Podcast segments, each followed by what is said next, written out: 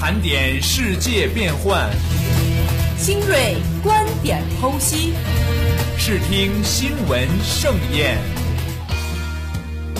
学生视角听遍风云。欢迎进入盘点新视听。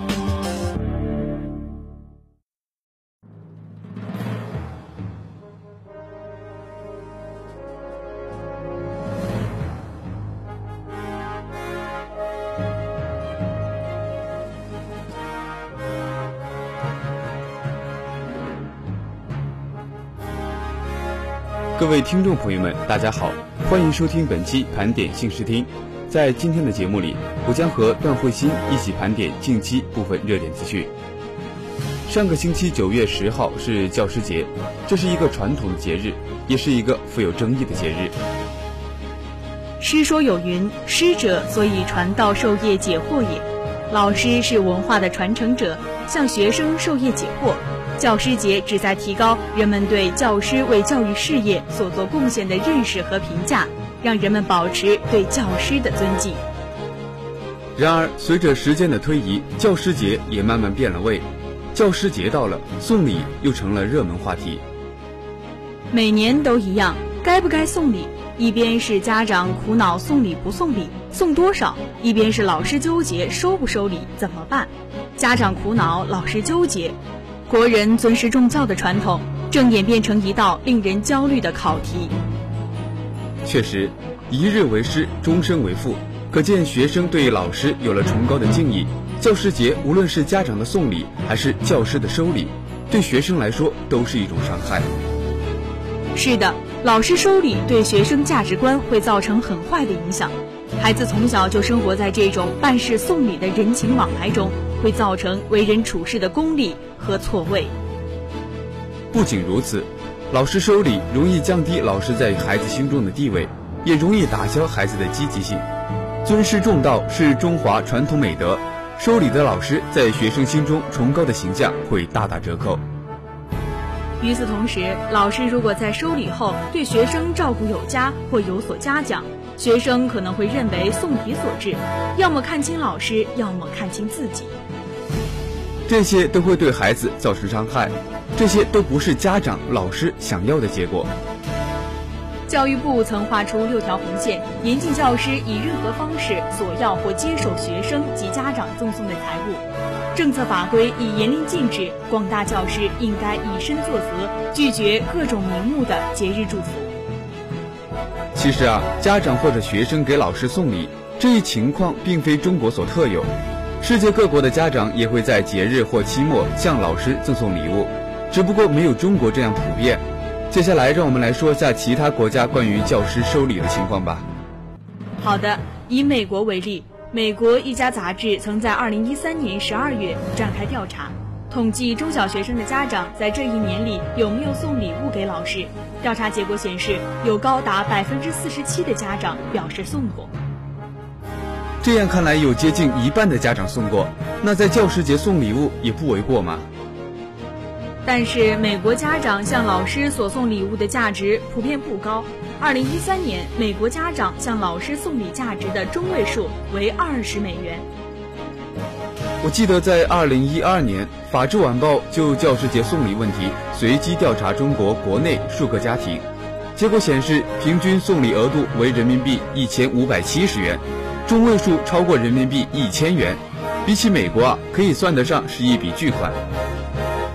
该杂志还专门统计了地区居民的具体情况，发现学龄前儿童所在班级的负责老师当年平均会收到价值五十美元的礼物；幼儿园到十二年级的老师当年收礼平均价值为三十二美元。那这还是孩子越大，老师收礼平均价值越低呀？和中国正好相反。不过，在美国，因为公立学校老师身份属于公职人员，与公务员类似，所以各州对老师收礼有严格的规定。如果收受礼物价值超过一定的限额，会被判受贿罪。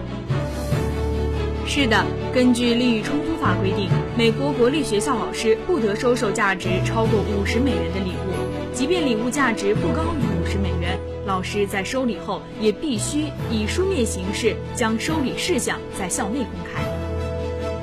如果这样说的话，那些没有零售价值的礼物，比如一盘小饼干、手工制品等，而且价值低于十美元的话，是不是就不需要书面公开呢？当然，如果是全班决定送老师的礼物，那这样礼物的价值上限可以调至一百五十美元，但前提是这件礼物必须是全班赠送，故而赠送者的名字以及人数均不得透露给老师。那如果某个学生已经参与到给老师赠送班级礼物之中，那么他就不能再给老师送私人礼物了吧？是的，在美国对老师的收礼行为是有惩罚的。比如，二零一四年四月，佛罗里达州一位老师因为收受学生贿赂被取消了教师资格，也因为这样的行为，他在佛罗里达州的教师资格也被吊销。看来美国对于老师收礼的规定很明确，也很严厉。下面再让我们来看一下德国对于老师收礼又是什么态度呢？德国针对老师收礼行为有过详细的研究。二零零四年，德国技术合作公司针对教育系统中腐败的预防工作，专门出版了指导手册。其指出，对于老师收受礼物，可能会通过种种行为引发教育不公问题。此类行为包括对特定学生提前泄露考试答案。开小灶补课，或者给这样的学生安排教室中靠前的座位等。这样看来，德国对于老师收受礼物同样也有严格的规定。因为公立学校老师在德国身份也属于公职人员，其所能接受的礼物价值也受到限制，但各地标准不同。柏林允许公职人员每年接受不超过十欧元的礼物，北威州的标准则为每年二十五欧元。那我发现美国和德国都有相似之处，他们都认可家长给老师送礼，但对送礼的价值有明确的规定，有相应的惩罚措施。那么再让我们来看一下英国是不是也是类似的情况呢？送礼之风在英国也日渐流行。英国《每日邮报》报道，近年来英国中小学生及其家长给教师赠送礼物时，出手越来越阔绰，以致攀比成风。据一名伦敦的教师介绍，按照惯例，每个学期结束时，学生家长会共同出资购买一份班级礼物送给教师。每名学生在期末会拿出九十英镑，凑够两千英镑给教师和助教买礼物。二零一零年，BBC 在英国针对一千名教师与讲师协会成员展开了相关调查。结果显示，这一千名教师中有百分之九十三曾经收到过来自学生的礼物。那说明当时的英国教师收过很多礼物。不过，在二零一一年，贿赂法令生效，法令强调，每所中小学都必须对于礼物与捐赠事项保持详细记录。此外，还需任命一名高级管理人员，负责监督校内反贿赂制度的制定与执行。各个学校在这一法令下也纷纷采取措施。二零一二年，爱丁堡学院下发规定，如果教师所受礼物超过四十英镑，就需要书面公开。国内最大的教师工会之一苏格兰教育学院对此表示支持，因为价值过大的礼物会将老师置于不利的位置。希望法令的发布会让英国教师有所改进。最后，让我们来说一下香港，在中国香港。老师收礼也受到政府与法律的严格限制。按照香港教育局提供的学校内部守则样本建议的利益金额上限，学校教职员接受的利益包括学生或家长赠送的礼物，但价值不得超过一百港元；学生或家长在毕业典礼上赠送的礼物，每次总值不得超过五百港元。如果教职员接受不属上述范围的利益，必须在事前或在接受利益后，尽快向校长取得书面批准。而校监任何校董或校长，如果要接受利益，均需校董会批准。根据《防止贿赂条例》第九条，凡学校雇员未经校董会批准而因工作关系索取或接受利益，均属违法。一经发现，就会被廉政公署调查，并被定罪为贿赂。不论收礼者还是送礼者，情节严重，则有可能面临十万港元的罚款以及三年的监禁。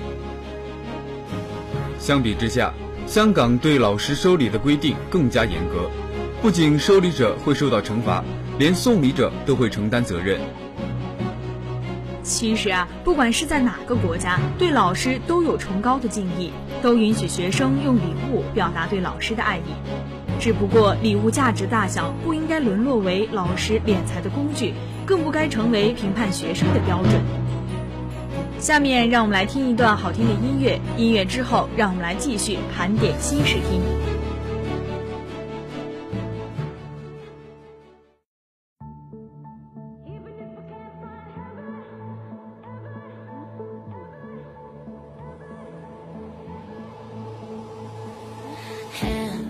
Put your empty hands in mine. And scars, show me all the scars you hide. And hey, if your wings are broken Please take mine so yours can open too. Cause I'm gonna stand by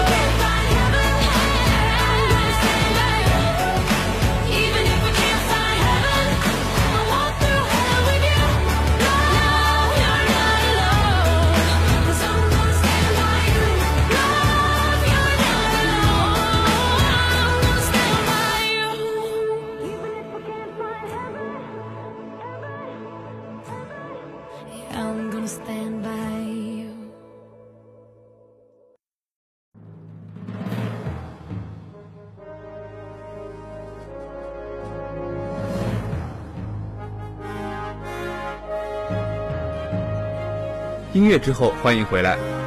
近日，英国广播公司关于中式教育的纪录片，除了引发对中英教育方式的思考，也有人开始检讨：与英国校服相比，中国大陆校服宽松无美感，反映出美学教育的缺失。中国学生校服丑已是一个老话题，在很多人的记忆里，校服不堪回首，穿着肥大的运动服就像穿着个米口袋，青春啊就这么被淹没了。糟糕的还是你没法选择。从1993年，这种校服一统天下，那种色泽单调、宽松肥大、面料劣质、男女同款的学生制服沿用至今，但并不受待见。去年三月，美国第一夫人米歇尔到北京师范大学第二附属中学访问，该校学生身穿的蓝白运动校服被网友热烈讨论，丑到爆。还有人戏谑道：“这是被面口袋儿包裹的青春。”甚至有学生直言不讳，校服只是一块抹布。媒体也感叹，对外形象大大减分。中国青年报社会调查中心曾对三千多人进行的一项调查显示，过半受访者认为校服很丑，统一的东西众口难调啊。但是中国校服确实不好看，对比其他国家学校的校服更是明显。欧美国家女生身着雪白衬衫、格子裙，男生身穿笔挺翻领西装、黑色长裤，学院派气息扑面而来。还有就是日韩学生的校服也是制服式，女生有水手服，男生有衬衫西裤、白袜黑鞋。即使在很多不发达的国家，同样不乏好看的校服。缅甸的校服为传统式样的筒裙。一般下装为绿色，上衣为白色。越南的校服也极富民族特色，高中生以传统服装奥黛作为校服。虽然在丑到爆这点上基本没有争议，但有不少人对这样的校服表示支持，认为其丑丑的有道理。中小学生重视长身体的时候，与强调合身的制服式校服相比，这种裁剪宽大的校服使用寿命更长。我想，这支持的大多数是家长吧，在他们眼里，这种校服可以上课穿，也可以运动时穿，又实用又便捷。更重要的是，这种千人一面、不分性别的校服，能够减少学生穿名牌互相攀比的现象。大家都穿一样的，富裕家庭的学生就没办法炫耀，贫困家庭的学生也不会因为穿着产生自卑感。而不分男女、宽大肥胖的样式，能让孩子减少早恋的概率。但是在我看来，这样的校服存在更多的隐患。在一些中国家长和老师的潜意识里，对于进入青春期的孩子们来说，对方一切外在的美的东西都会引发孩子们的恋情，只有穿上单调的运动服才会安分守己。其实不然，二零零七年南京就发生过一所学校要给学生定做韩版校服，结果男装太帅，女装太漂亮，家长担心引发早恋，强力反对而取消的事情。对于校服均平复，能减少攀比，也是典型的自欺欺人。二十一世纪的中小学已经不再是上世纪那种一个铅笔盒、几本书的时代。除了衣服以外，学生身上可攀比的附属物太多了。没错，手机、电子产品，甚至是家长接送的车，都是现在学生攀比的对象。难道这些都要统一起来吗？答案明显是不可能的。但是有些人认为校服很经济实惠，学校几套校服可以够学生穿一年，比起制服式校服实惠很多。不可否认，与制服式校服相比，运动式校服更为低廉。以哈尔滨为例，该市曾推出过制服款式系列校服，一套初中生春秋款制服式校服，包括衬衫、西服外套、裤子或者裙子的三件套制服的价格达一百八十元。相比之下，初中生运动式校服春秋装和夏装各一套一百六的价格就显得很便宜。但不说设计。光是考虑到其劣质的面料和粗糙的工艺，性价比就很低了，并且这样的校服过半学生都不愿意穿，只是用来应付学校的检查。再说实用，这种校服大多采用廉价材料制成，冬季透气，夏季保暖，其实并不能满足上课、运动等对服装舒适、安全等的不同要求，更不用提那些危害学生健康的毒校服。一件美观得体的校服，能给孩子一种读书人的身份自豪感，尤其是穷孩子，它可以让孩子获得读书识字的身份骄傲和仪式感。同时，学生会因为一身漂亮的校服，刻意在仪态上保持某种尊严和矜持。而中国这种丑到爆的运动式校服，根据新闻报道，竟成一些学生不愿上课原因，不利于青春期少年树立正确健康的性别意识，也不利于自信的建立。然而，校服不好看，根源不是管理者的审美观问题，而是管理者缺乏民主管理的意识，用自己的审美观代替了家长和学生的审美观，即家长、学生在校服选购时根本没有参与权、表达权和决策权，只能被动接受管理者的安排。要让校服穿出学生的气质，就必须把选择校服甚至设计校服的权利交给学生和家长。引导专业设计人员或学生参与校服式样设计。但是，这是我国教育者存在的另一个严重问题：不愿意把决策权交出，把自己从主导角色变为服务角色，去执行好学生、家长共同的决策。利益是一方面因素，更重要的因素是教育管理者习惯了行政治理模式。像校服选购，如果把决策权交给学生、家长。教育管理者担心意见纷纭，难以达成一致意见，或者选出来的校服太过出挑，学校难以管理。这就是比审美情趣更迫切需要解决的问题。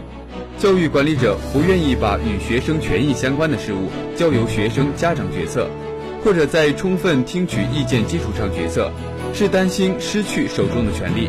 同时，也没有形成通过民主管理决策管理学校事务的意识。在民主决策过程中，有不同意见，这十分正常。